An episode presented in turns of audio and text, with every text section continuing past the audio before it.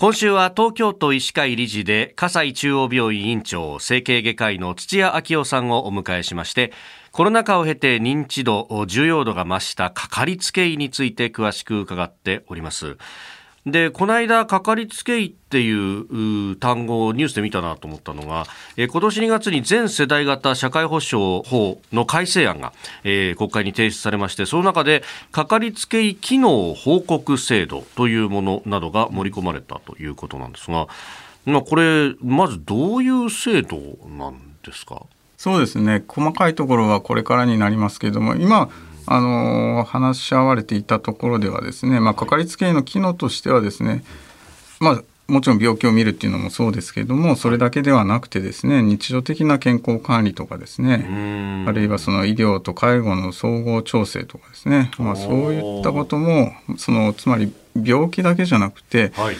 えー、その前の状態や医療以外の周りのとの連携、えーまあ、そういったものも、えー、かかりつけ医機能としてまあ、考えられているところです。あ医療とか介護の総合調整役という今お話ありましたけどそういえば前にこの番組このコーナーの中でえ地域包括ケアっていうものを、うん、あのお話しいただいたこともあったかと思うんですけれども、まあ、そこの担い手の部分もあるよねみたいな話が出てくるわけですか？そうですね。地域包括ケアシステムの中で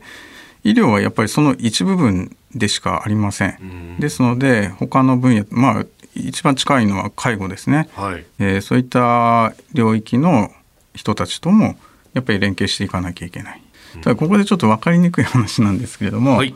健康と病気についてはですね、えーはい、日本において別の体系になっているんです。うん健康と病気、えー、どういうことかと言いますとですね、はい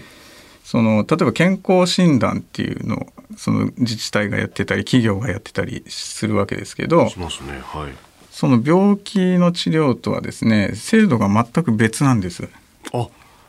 同じようにやっぱりなんか病院でやったりとかするからこれまあで会見も一緒だしねみたいな思ってたけどそうです、ね、実は違うんですね。全然全然って、え。ー、違うんですね。違うっていうのはそのお金の出所お金の扱いが違うっていうことです。で一般的に病院診療所で行っているのは、はい、えー、病気に対しての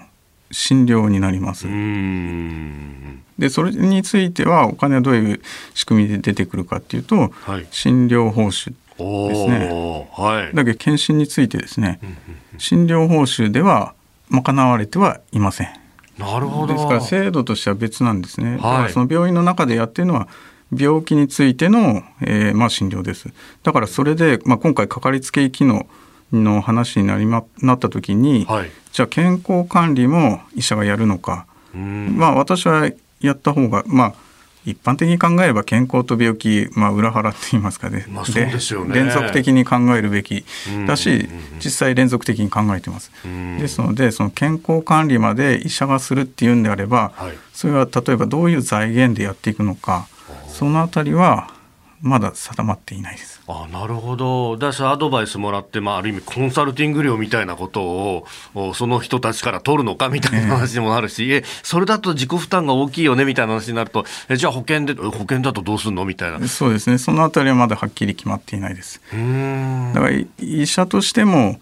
やっぱり病気だけ見てるわけじゃなくて、はい、その前の状態もやっぱりていてでそれで病気になった時も見ていきたいっていう考えている医者は非常に多いとは思っています。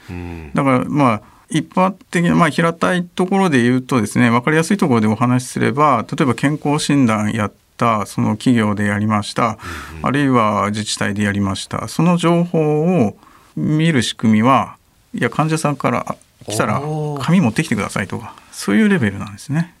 えー